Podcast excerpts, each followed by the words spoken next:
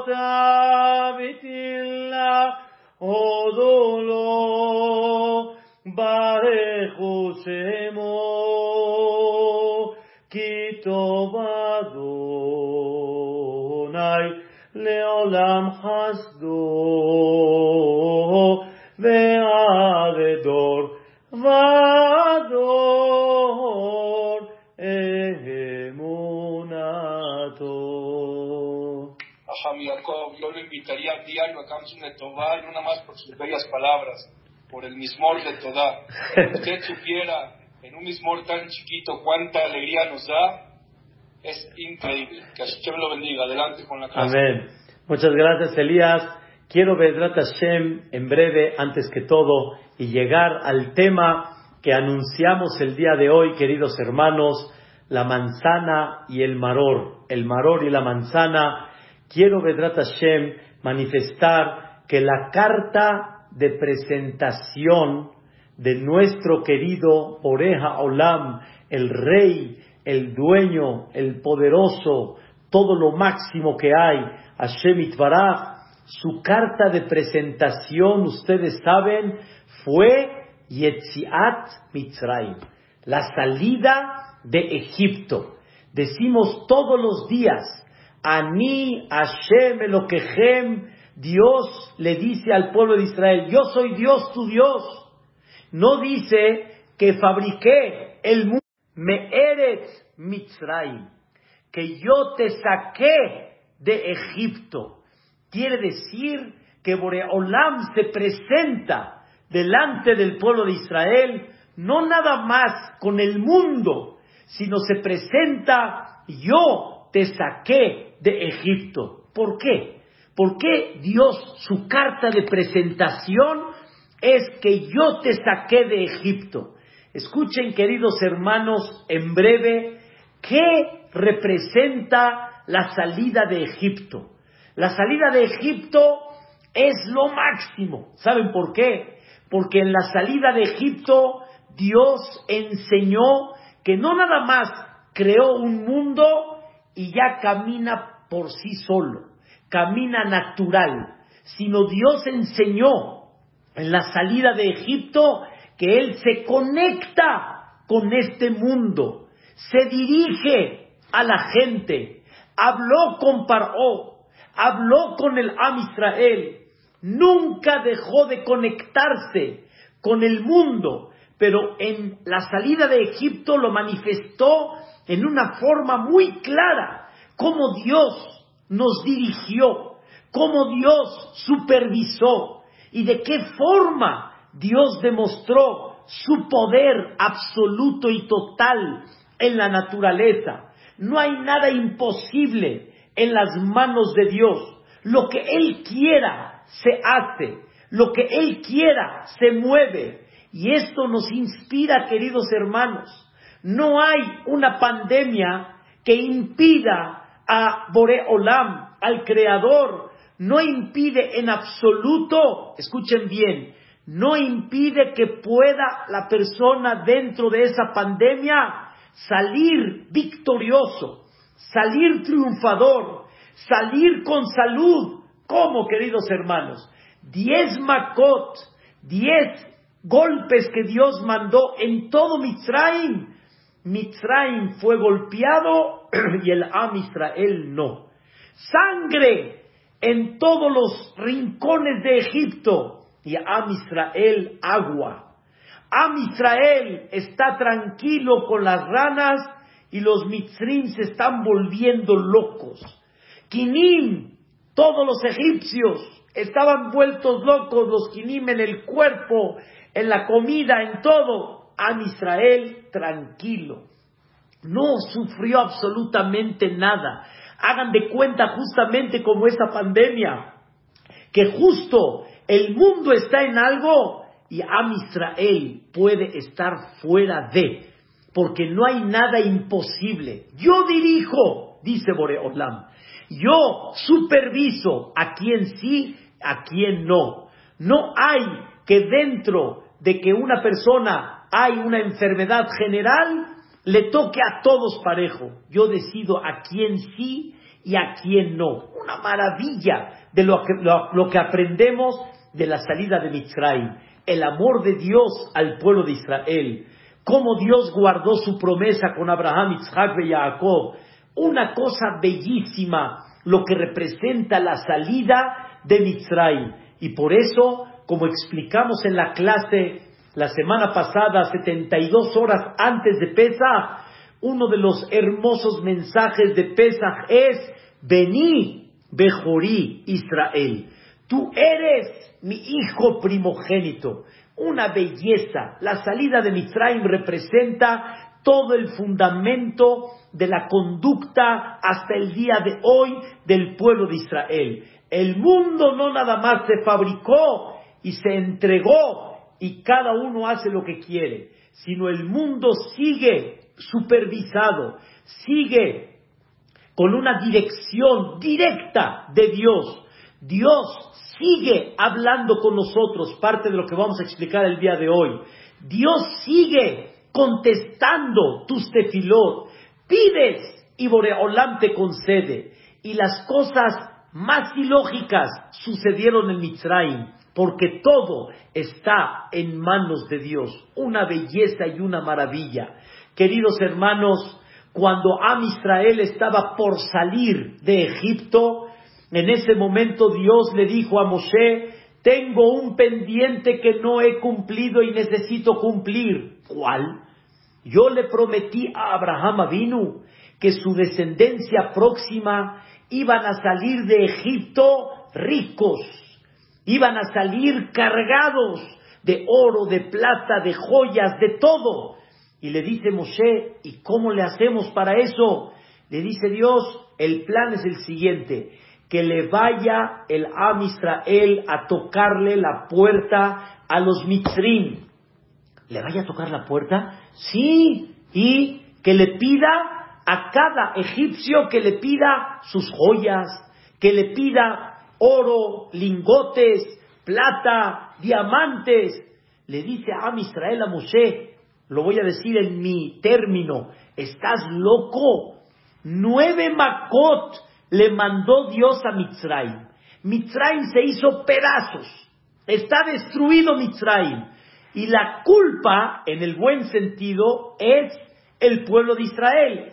Ahora voy a llegar yo como un cínico, un hipócrita, y le voy a tocar la puerta al Mitzri y le voy a decir, Ahalán, Ahalán, me das oro, me das plata, estás loco. ¿Cómo es posible que el Señor me dé plata y oro y monedas cuando Él lo que quiere es que me vaya? Ya no me quiere ni ver. Yo, yo fui la causa que destruí todo su pueblo, todo el país, todo el imperio que tenían, el poder que tenían. Yo voy a llegar con ellos y les voy a tocar la puerta, me van a mandar a volar. Le dijo Dios a Moshe Rabbenu, un favorcito. Esto déjamelo a mí. Yo me encargo que la cara y el rostro de cada Yehudí encuentre gracia en los ojos de cada Mitzri. Le dijo Moshe, ok, si ese es el plan, así será. Queridos hermanos, que Dios nos prometa que vamos a encontrar gracia en cada cliente que tengamos y cada venta cada operación comercial y que cada uno nos va a comprar y nos va a pagar cash, hasta por adelantado nos va a pagar antes de que le entreguemos la mercancía. Ja, ja, ja, ja. ¿Cómo? Cuando está todo en manos de Dios, todo se puede. Dios demostró que la naturaleza está en sus manos y que lo ilógico, lo que no se puede llevar a cabo, se lleva a cabo. Nunca digas ser realista. Confía en Dios, que si Él quiere, todo se puede. Obviamente no te metas en una situación cuando Dios no te lo dice de peligro. Pero en esta situación Dios te lo pide, hazlo. ¿Qué creen? Llegó el pueblo de Israel, tocó la puerta y en ese momento, ¿qué le dijeron? Alá, alá, ¿Qué hay? ¿Cómo estás, Reuben? Ah, Mahmoud, ¿qué tal? Abdallah, eh, ¿eh? ¿Cómo vamos? Selim Temak, vamos, adelante. ¿Qué necesitas? Ni, ah, quiero un poquito de pasta, de oro, de lingote, con todo gusto. ¿Qué quieres? Aquí hay, abierto, lo que tú necesites. Señoras y señores, la primera riqueza del pueblo judío en la historia judía como pueblo fue el gen, la gracia que Dios le dio al pueblo de Israel cuando salieron de Mitzrayim. Esto es algo fantástico. Cada persona debe de sentir que cuando sale al mundo para la Parnasá, el que provoca el gen, la gracia, y para que tengas este éxito, ahí está el jefecito que te lo puede dar. Mitzrayim inspira y nos da esperanza en todo. En todo lo que quieras nos da esperanza. Pero vamos al tema principal del día de hoy. Quiero platicar antes de, antes de la salida de Mitzrayim. Y para eso quiero comenzar con ustedes algo muy interesante. Dice la Gemara en Masejet Pesahim, en la página 116, lado A. Dice la Gemara, ustedes saben que hay una costumbre que es alajá, que hay que comer haroset en la noche del ceder de Pesach. Ya lo pasamos, sábado en la noche, domingo en la noche, hay que comer haroset. Dentro de la que hará de la charola, hay que poner haroset. Pregunta la Gemara, ¿Para qué hay que poner Haroset? ¿Qué viene a representar el Haroset? Muchos ya saben, pero vamos a dar algo nuevo tal vez para muchos.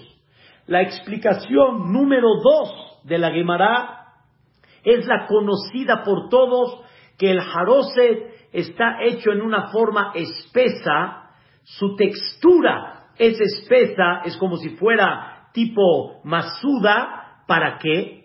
Para recordar el cemento, para recordar aquel trabajo duro, físico, de cemento para poder construir todo lo que hacían en aquella época. Uno de los trabajos más complicados de un obrero, el hacer el cemento, el mancharse, el limpiarse, todo eso. ¿De qué viene la palabra haroset? Haroset viene de la palabra jerez. ¿Saben qué es jerez? Jerez es barro. ¿De qué hacían los ladrillos? ¿O de qué hacen los ladrillos? De barro. Y por eso le llaman haroset. Porque con el cemento fabricaban los ladrillos, hacían con el barro, pegaban los ladrillos. Y viene a recordar el trabajo duro, el trabajo difícil que tenía el pueblo de Israel en aquella época. Esa es por un lado una explicación muy conocida. Sin embargo, hay una explicación que muchos no conocen. Rabí Levi Omer, Rabí Levi dice, Zeher la tapúa, viene a recordarte, escuchen bien, la manzana. El jaroset viene a recordarte la manzana. Termina la Gemara y dice estas palabras.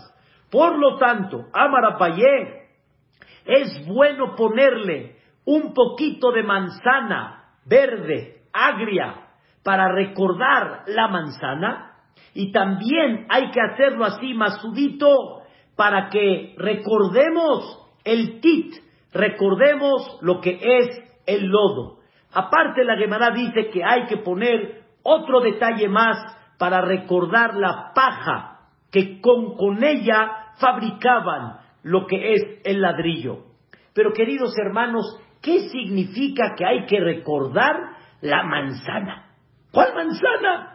Ya pregunté, hay unos que hacen el jadose de dátil, unos lo hacen de pasita, hay unos que le ponen de pasita también un poquito de manzana, hay unos que lo hacen de muchos frutos con lo que Am Israel se comparó, que es el dátil, la manzana, el higo, la granada. Pero aquí la Gemara destaca algo muy especial que se llama la manzana. ¿Qué es? ¿Qué representa la manzana? Queridos hermanos, voy a platicar con ustedes una historia fenomenal, increíble, obviamente de aquella época. Lo que la Gemara en Masejet Sotá, en la página 11, lado B, cuenta la Gemara algo espectacular. Dice la Gemara, escuchen bien qué interesante. Dice el Pasuk, Ubne Israel paru baishretzu bairbu bayaatzmu bimod meod vatimaleha aretz otam. El pueblo de Israel se empezó a multiplicar, a fructificar, a, a hacerse más poderoso y ahí utiliza el versículo seis términos. Paruba, Ishretzuba, Iruba, Yatzmubim, Od, Meod. ¿Por qué utiliza seis términos? Dicen nuestros sabios para enseñarnos que el pueblo de Israel, cada embarazo que tenía una mujer, tenían seis hijos. Y cada hijo de los seis estaba fuerte. Por eso dice Vayatzmu, estaban fuertes, no como la naturaleza, que un embarazo, si ya es de tres, de cuatro, ya uno de ellos, o los dos, o los tres, ya salen un poquito débiles, sino todo lo contrario. Am Israel eran embarazos de seis, y Shtabach Shemo, y todos estaban qué? Fuertes. ¿Saben cuándo fue esto? Antes de que Paró esclavizara al pueblo de Israel. Entonces el pueblo de Israel empezó a multiplicarse en una forma impresionante. Señoras, por favor, no se espanten. Nada más les voy a decir cómo era el tema. En tres embarazos, no les doy más, en tres embarazos, ¿cuántos tenemos en total? Dieciocho hijos. Hicieran cuatro embarazos, veinticuatro. Señoras, no se espanten, así fue antes. Eso era seis hijos en cada embarazo. Cuando Paró lo vio, dijo Paró, ¿cómo? Am Rab, Beatzum, Mimenu, están multiplicándose en una forma impactante. Haban malo, tenemos que ponernos listos. Penirbe, no vaya a ser que estos empiecen a multiplicarse más. De Ayaki Tikrena Miljamá, y va a haber una, una situación en la cual en una revolución nos van a quitar el país. ¿Qué hizo Paró? Esclavizó al pueblo de Israel. ¿Qué quería Paró al esclavizar al pueblo de Israel? Ya, no traigas hijos, deja de traer hijos, deja de multiplicarte, deja de seguir trayendo cada vez de 6, 12, 18, 24, etc. son muchos, son muchos. Paró lo hizo muy sabio. De alguna manera, a la esclavitud, ¿quién quiere traer hijos? En situaciones críticas. ¿Quién quiere seguir multiplicándose? Dice la Torah, y conforme más los hacían sufrir, Kenirbe, Bejenifrots, conforme más los hacían sufrir, más se multiplicaban. Señoras y señores, no tiene lógica. Número uno, vuelvo a comenzar. Antes de la esclavitud ya hubo el primer milagro. ¿Cuál? Seis y sanos todos, cada embarazo. Dos, siendo esclavos, Kenirbe de Genifrots, mientras más los doblegaban, más se multiplicaban. Vaya Kutsu, mi pene Israel. En ese momento, como que los Mitzrim dijeron, caray hombre, estos nacen y están como las hormigas de la Teshbit sin comparación Barminan, que no se comparen. Por donde volteemos están. ¿Qué pasa? ¿Qué hizo Paró, queridos hermanos? Un decreto más. Dijo Paró, los hijos varones al río Nilo. Por lo tanto, a ver, sigue trayendo hijos. Dos. Y a los hombres ya no van a dormir en sus casas. Los hombres los voy a hacer trabajar hasta lo máximo en la noche, que estén rendidos que estén cansados, que ya no tengan fuerza y automáticamente ya, así los voy a frenar, ya no van a tener más hijos, ya no hay forma. Llegan las mujeres, arriba las mujeres, arriba las señoras, dice la Gemara en Masejet Sotá, por mérito de las mujeres, tzadkaniot, correctas y rectas de Am Israel, estamos en vida como un pueblo, porque la lógica tendría que ser que de tanto sufrimiento, de tanta separación, de tantos decretos, el Am Israel se tendría que haber disminuido de una forma tal de que en unos años ya no hay generación, ya no hay. ¿De dónde van a ser más generación? ¿A, ¿A, quién le interesa traer hijos que van a ser esclavos? ¿A quién le interesa traer gente que en un futuro van a estar subyugados. Esto era la idea de Paró. Sin embargo, las mujeres virtuosas dijeron, no vamos a permitir esto. Y lo voy a explicar, Hashem. No voy a permitir esto. ¿Qué hicieron las mujeres? Dice la Gemara, las mujeres iban al río, tenían dos cubetas, llenaban cubetas y Dios les presentaba las cubetas llenas de agua, llenas de pescado. Las mujeres iban a la casa, hervían el agua, cocinaban el pescado, gefilte fish, pescado marroquí, a la veracruzana, como ustedes gusten. Hacían pescado y se los llevaban a los maridos al campo. Al campo. Y en eso, no se vayan a reír, pero en eso el marido veía a la mujer y ¿qué creen? La mujer estaba bien arreglada, guapísima, bien pintada con su rímel, con su bilé, con su chapita, bien guapita la señora. Llegaba y el marido cuando la veía, el marido entendió a qué venía y el marido que decía, ay no, ahorita no puedo, estoy muy cansado, perdona, Lo que quiero es dormir.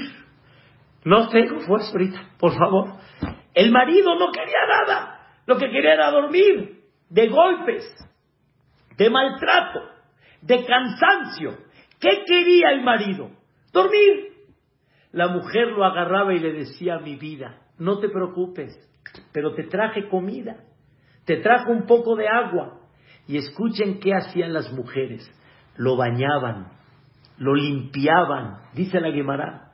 Lo limpiaban bonito, lo bañaban y de repente, escuchen qué interesante, le daban de comer el pescado y el marido como que recibía proteína pura. Y cuando veía el marido a su esposa después de comer y estar bañadito, decía el marido, qué guapa estás, qué bonita estás. Y le decía la mujer al marido, vamos a seguir trayendo el futuro de Am Israel. Y el marido decía, vamos. Y en eso embarazaba a la mujer. ¿Y cuántos hijos traía? Seis. ¿Pero qué creen? Dice la Guimará. Estaba el decreto de que los niños varones, ¿a dónde? Al río Nilo. Y habían guardianes, habían policías. ¿Qué hacían las mujeres, queridos hermanos? Se iban a los campos cuando llegaba el momento que se tenían que aliviar. Se iban a los campos y en ese momento, ¿a dónde creen que la mujer daba parto? ¿A dónde creen? Bajo el manzano había un árbol de manzana y debajo de árbol del manzano, ahí daban a luz. Y sobre eso dice el Pasuk en Shira Shirim, en el último capítulo, en el octavo, a ver si se acuerdan, orartija, debajo del manzano, te desperté, dice Dios, Shama, ahí te tuvo tu mamá, Shama, Boreolam le dice al pueblo de Israel, acuérdate a dónde naciste. No naciste en las casas, naciste debajo del manzano. Tajatatapúa, hora artija, te desperté. Ahí te di vida. De repente la mujer, seis niños, Señoras y señores, seis niños, pero yo no digo seis, entiéndanme, eso era una mujer, pero habían muchas igual, y cada una se fue dividiendo en un lugar y tenían seis, seis acá, seis acá, seis allá. Y en ese momento, queridos hermanos, la mujer decía estas palabras, escuchen bien, Dios mío, yo hice lo mío, ahora tú haz lo tuyo.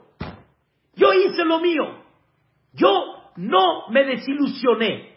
Yo sigo teniendo fe que el Mashiach va a llegar en esa época, Moshe Rabbeinu.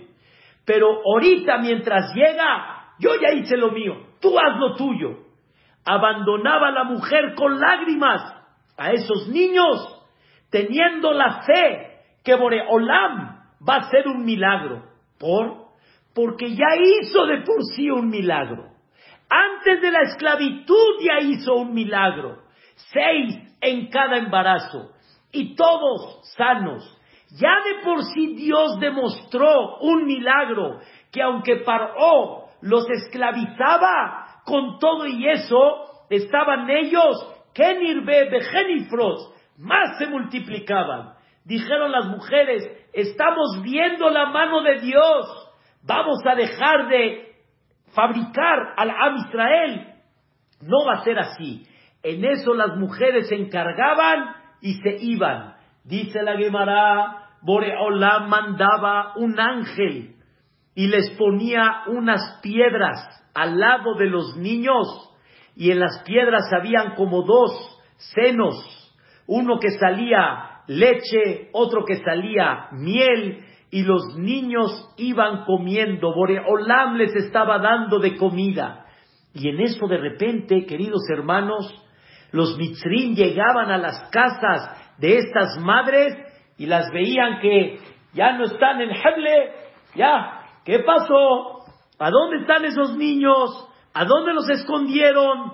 Se enteraban, iban a los campos y los buscaban. Y sobre eso dice el Midrash, como cuenta la Gemara, Boreolam hacía que los niños se los trague la tierra para que los mitzrim no los vean. Y al final los niños, hagan de cuenta, florecieron como si fueran pasto. Y sobre eso dice el Pasuk, algo impresionante. Sobre eso dice el Pasuk, Rebaba.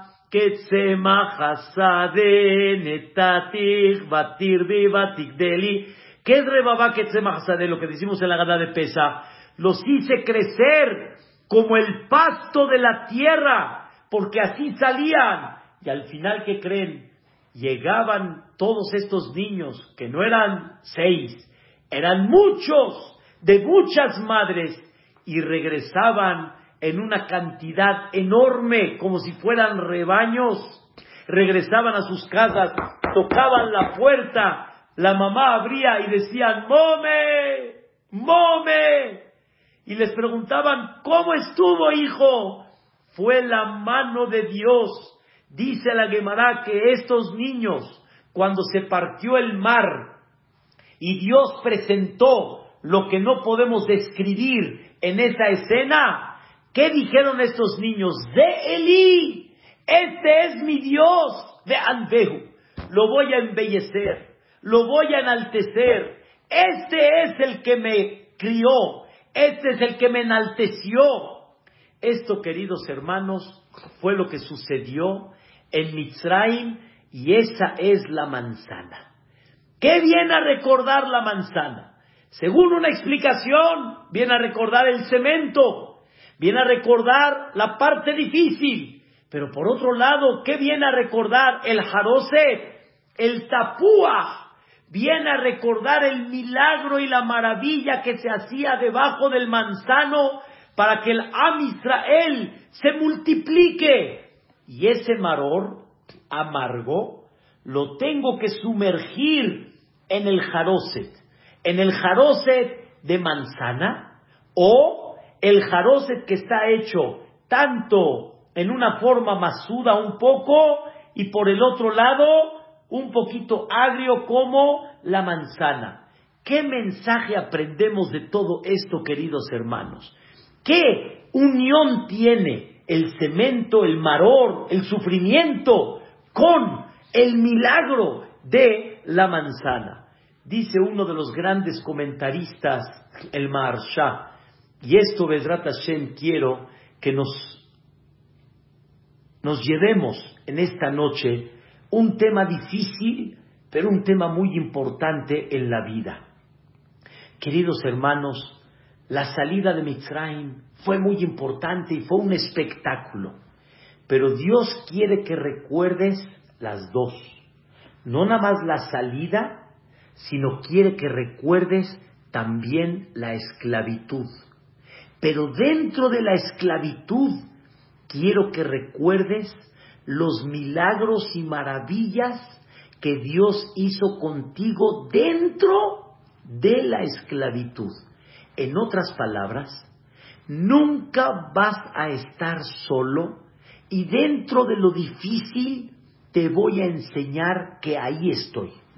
Te voy a enseñar que yo estoy contigo y te voy a enseñar milagros y maravillas dentro de tu proceso difícil para que sepas que Dios está contigo.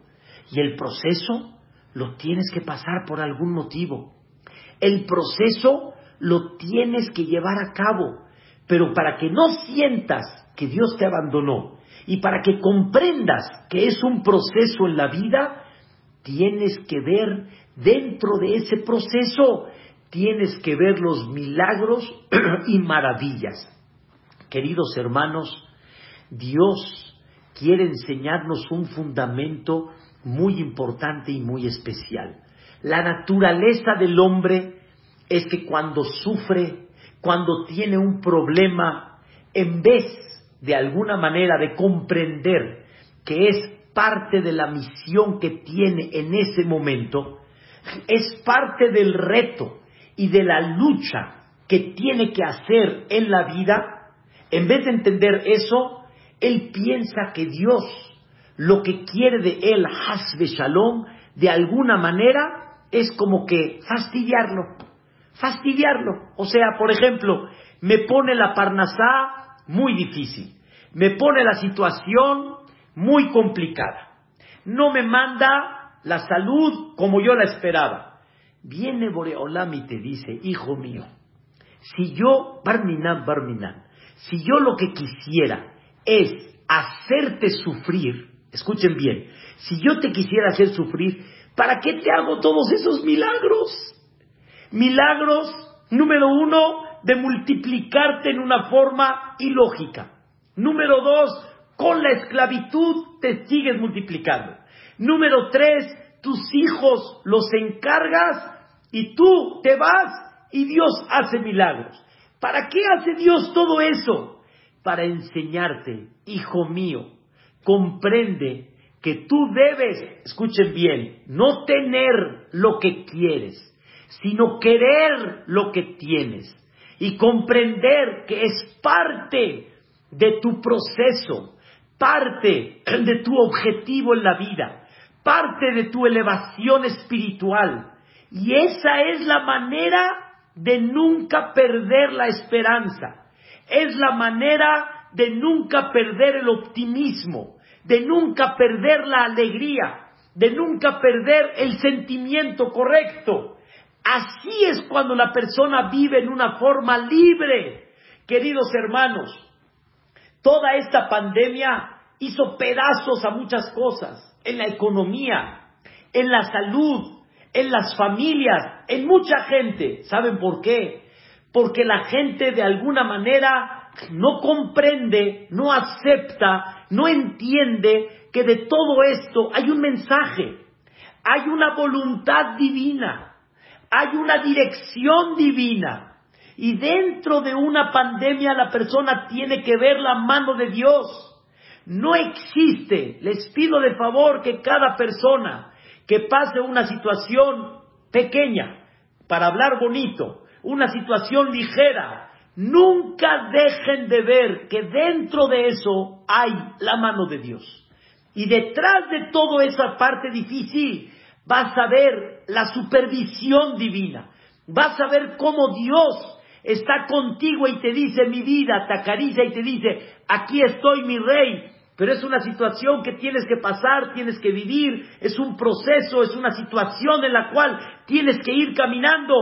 No es fácil, pero por el otro lado, la persona tiene que comprender que ahí está la mano de Dios.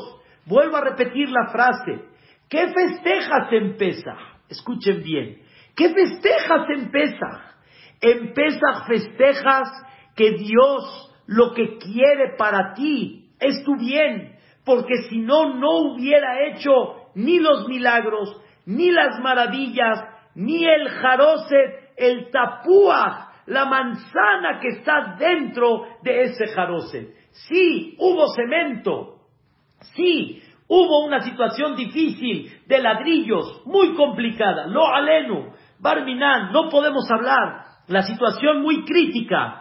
Pero las mujeres, queridos hermanos, entendieron que dentro de una parte muy dura y muy amarga hay una mano de Dios que me dice, hijo, sigue adelante, hijo, sigue adelante. Y escuchen esta explicación que nunca se les olvide, nunca se les olvide.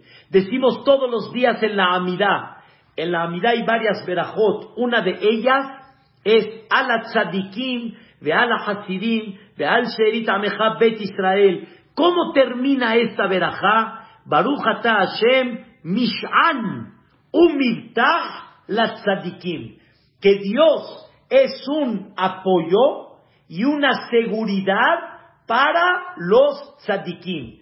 ¿Cuál es la diferencia, queridos hermanos, entre Mish'an, un apoyo, y Mirtah, y una seguridad?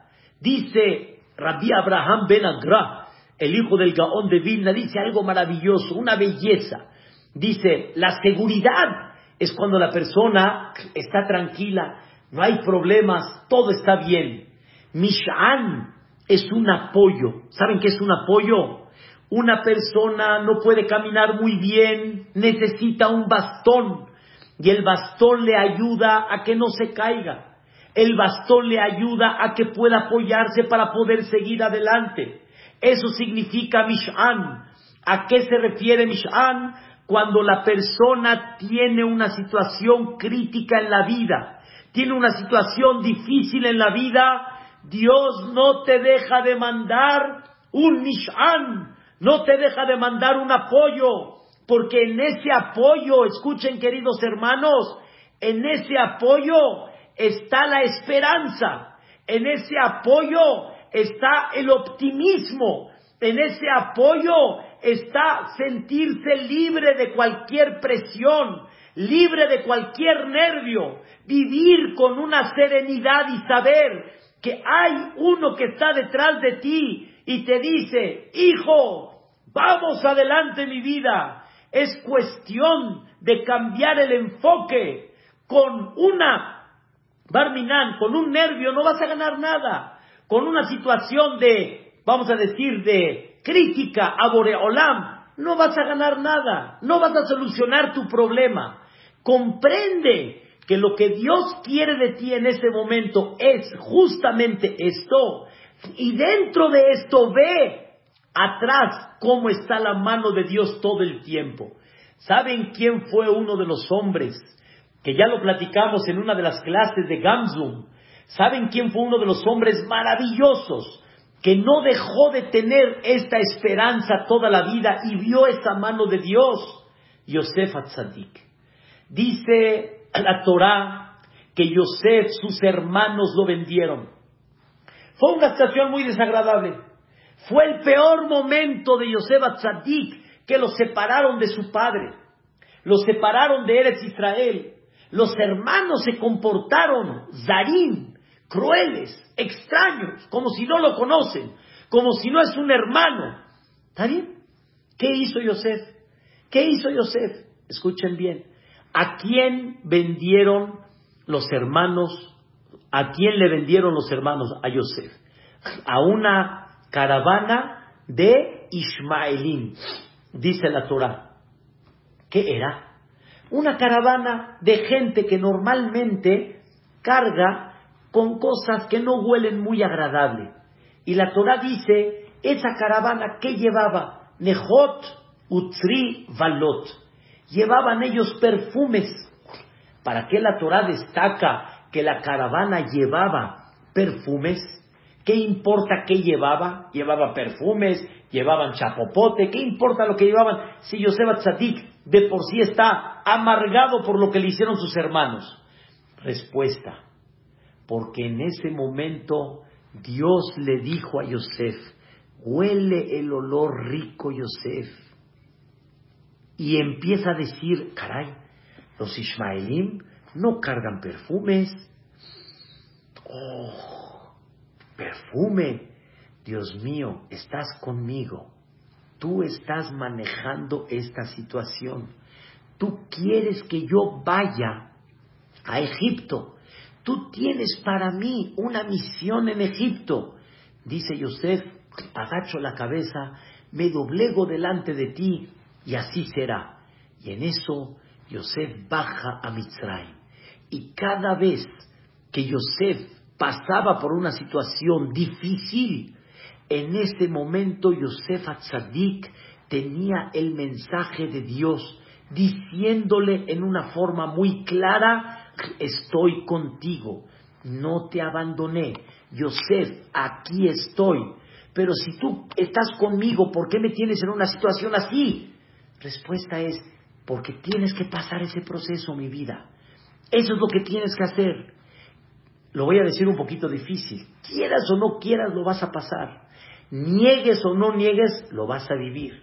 Vívelo bien, vívelo a gusto, vívelo con ganas, vívelo con optimismo y ve la mano de Dios. Es como digo de chiste, aquí en México hay en muchas zonas, como la zona de Tecamachalco, hay muchos topes para que una persona pueda ir en el coche más despacio y que no corra en las avenidas. Entonces le ponen topes para que no corra. Hay gente que cuando pasan el primer tope se les olvida que viene el otro y aceleran. Y cuando viene el otro tope, enfrenan y se zarandean otra vez. Les digo a todos, caray, el tope ya está, ya está, disfrútalo, súbelo, bájalo, oh, así bonito, como si fuera montaña rusa. hazlo bonito, ya está el tope, hombre. ¿Para qué haces corajes? Esa actitud, pero dentro de esa actitud te vas a dar cuenta cómo detrás de eso está Boreolam, está Dios. Date cuenta cómo Boreolam está detrás de todo eso. Quiero decirles uno de los milagros más extraordinarios que hubo en Mitzrayim. Extraordinarios. Y es parte de lo que estamos hablando. Decimos en el capítulo, en, en Halel, en el famoso Alel, en el segundo capítulo de Alel, Israel mi Mitzrayim, Bet Yaakov meyam loes. ¿Qué significa? Betzet Israel, cuando salió Israel de Mitzrayim, Bet Yaakov, cuando salió Bet Yaakov, me'am loes, de un pueblo, aparentemente la traducción es un pueblo extraño. Queridos hermanos, ¿alguien sabe a quién se le denomina Bet Yaakov? La Torah dice, al sector femenino. Bet Yaakov es el sector femenino. Queridos hermanos, ¿qué significa cuando salió Israel de Mitzrayim? Bet Yaakov, el sector femenino, me amlo es del pueblo extraño. ¿Qué tiene aquí el sector femenino de especial? Del pueblo lo es. ¿Alguien me puede explicar esto? ¿Qué significa? Queridos hermanos, uno de los milagros más espectaculares que hubo en Mitzrayim fue el siguiente. Ellos dominaron el cuerpo de Am Israel. Los hicieron esclavos, los golpearon, los maltrataron, los hicieron ladrillos a los niños, hicieron lo que quisieron. El que conoce en la historia de Mitzrayim, de repente los hacían sentarse para que fueran aquí como una mesa, para que pongan aquí la vela y pobre que se mueva. Y tenía que estar así quietecito. Los hacían pedazos. Queridos hermanos, los Mitzrim no pudieron haber violado, Parminan, las mujeres de Am Israel.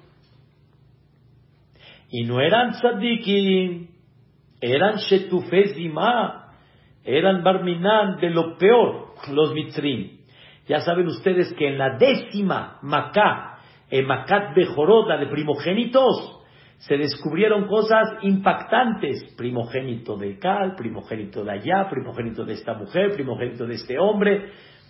Los mitrim hacían cosas ¿No pudieran haber agarrado las mujeres de Am Israel? Y no tocaron a ni una de Am Israel, a ni una, ni una, queridos hermanos, ni una, fuera de una nada más, que la Torah la destacó, un tema, Shelomit Bat Dibri.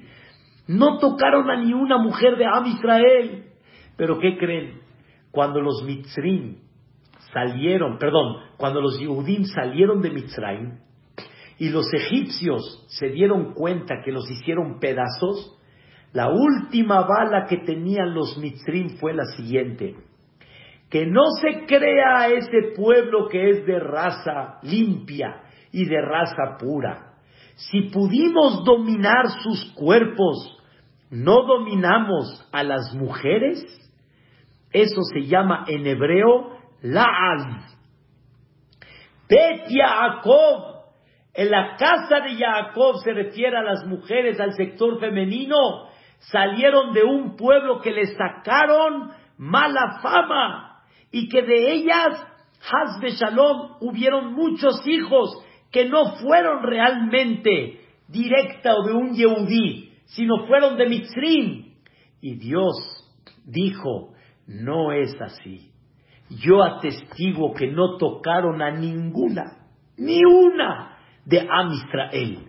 Y Dios puso su nombre en cada familia del Am Israel. El que conoce en breve en Perashat Pinhas, cuando se, se destaca las familias del pueblo de Israel, por ejemplo, la familia que era Yahin, dice la Torah Hayahini, le aumentan una Hei y una Yud para enseñarte de que estoy dentro de las familias de Am Israel y no tocaron a ni una de Am Israel. Queridos hermanos, no es un milagro impactante que no tocaron a ni una de Am Israel. Un milagro espectacular. Dicen las mujeres, si estamos viendo que Dios nos está haciendo milagros, está detrás de toda esta esclavitud, voy a hacer berrinche y coraje al revés. Voy a entender que Dios lo que quiere es un proceso, un objetivo, y yo voy a seguir adelante y le voy a dar futuro al pueblo de Israel. Eso, queridos hermanos, es el concepto del maror con el hadoset. El maror y la manzana. El maror es lo amargo, pero dentro de lo amargo no olvides la manzana. No olvides cómo las mujeres les hicieron milagros.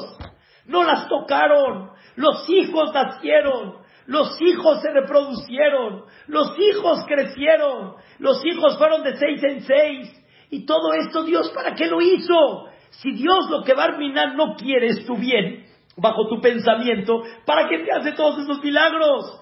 La gente que contesta, ay, no sé, pero yo ya no quiero estar así. Entiende que es un proceso y entiende qué es lo que Dios quiere de ti.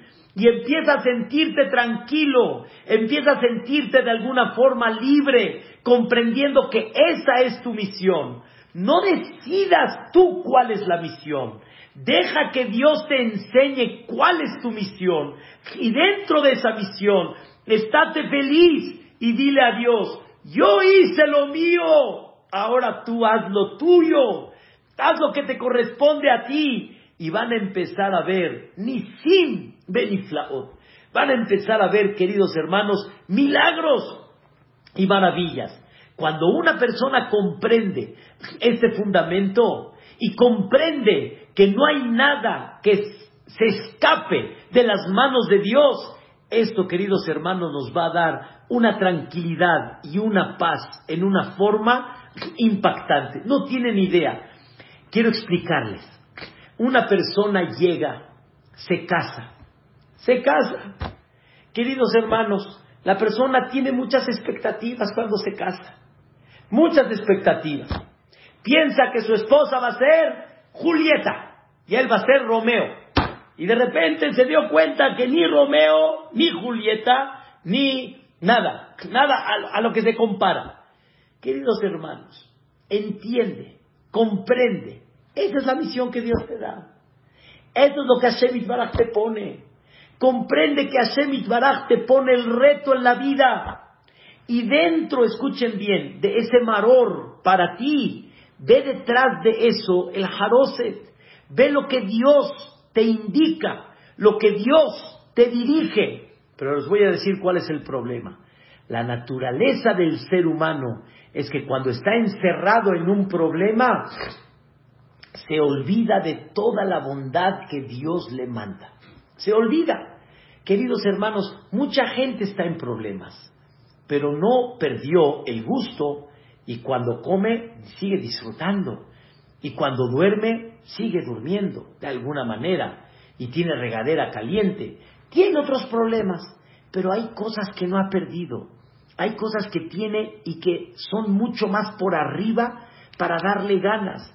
Pero nosotros nos encerramos en el problema que tenemos y por eso ya no vemos el tapúa, no vemos la manzana, dentro del maror no vemos la manzana y no vemos que Dios está diciendo, va, mi vida, adelante, échale ganas, mi rey, vamos para arriba. Es como, por ejemplo, doy, doy un ejemplo un poquito chistoso, pero es un ejemplo increíble. Imagínense que una persona salga de su casa, salga de su casa camine una distancia razonable, 20, 20 minutos, media hora, y en eso Barminan, Barminan, eh, que no pase, Barminan, se le olvidó su celular. Barminan, que no pase. ¿Se te olvidó tu celular? ¿Cómo te sientes? Ah, sin el celular. El mundo me está buscando. ¿Cómo le voy a hacer? ¿Cómo me voy a conectar? ¿Qué es lo que va a pasar? Queridos hermanos, queridos hermanos, hay muchas cosas en la vida y lo único que te faltó ahorita es el celular. Hay cosas más importantes que hay que prestar atención en ellas. Deja de concentrarte en el maror y sumerge el maror en la manzana y empieza a tener un bastón para que te apoyes y para que salgas adelante. Y comprende que de la, del, vamos a decir, del decreto divino, nadie se va a escapar. Y cuando Dios quiere, José se fue. Y cuando Dios quiso, Jacob bajó, como decimos Rabiosi en Agadá, Bayeret Mitzrayma Anus al Tibur. ¿Qué es Anus? A la fuerza. ¿Alguien te preguntó si vas a bajar o no? No, nada más bajaste de forma agradable por Yosef, pero bajaste, tienes que bajar. Bayeret Mitzrayma Anus al Tibur, como dice el Malvin. Esa es la explicación de la Agadá. Eso, queridos hermanos, es el secreto de la manzana y del maror. Todos los días podemos tener un maror, pero nunca lo dejemos de sumergir en una manzana. Significa, nunca dejemos de ver que detrás de ese maror siempre está el milagro divino. Y yo les aseguro, les aseguro, porque he platicado mucho con muchas gentes, pero les aseguro que detrás de un contratiempo, vamos a llamarle así, ustedes observen y van a ver el milagro de Dios van a ver, no, no el milagro que te quita el contratiempo, sino dentro del contratiempo ves el milagro de Dios, cómo te está llevando de la mano, para que comprendas, aquí estoy, hijo.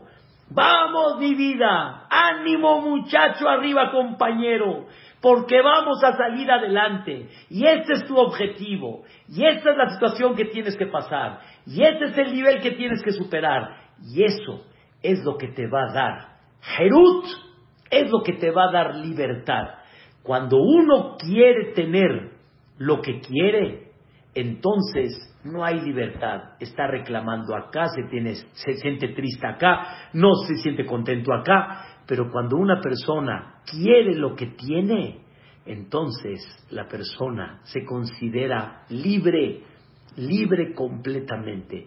Dios nos entregó el secreto para sentirnos libres completamente. Maror dentro del jaroset, maror dentro de la manzana. Y ahora para el año que viene, agarren el jaroset y pónganle un poquito de manzana para que recuerden, tajatatapua, orartija, debajo del manzano te desperté, shamma belat jaimeja. Queridos hermanos, que tengan un Hagapesa con este mensaje y los varios que hay y comprendan que esa es la alegría y siéntanse dichosos de lo que somos, de lo que representamos, festejen, levanten la copa y quiero despedirme, aunque ya pasó la noche de pesa, pero quiero despedirme. La gente decía, hay cuatro copas, hay cuatro copas, eh, rabiosi de vino, cuatro copas, híjole, ya la última ya, ya está muy pesada con la y con mucho cemento adentro, lo que quieras. Pero escuchen bien, cuando vas a una boda, te tomas tequila fondo, uh, fondo, completito, no dudas, fondo. ¿Por qué? Porque estás contento. Y hasta vinito, fondo, igual. Y whisky también, fondo, porque estás contento. Pesaj es un brindis de estoy contento y estoy feliz. La copa me va a pesar cuando estoy agradecido con Dios por todo lo que ha hecho por mí.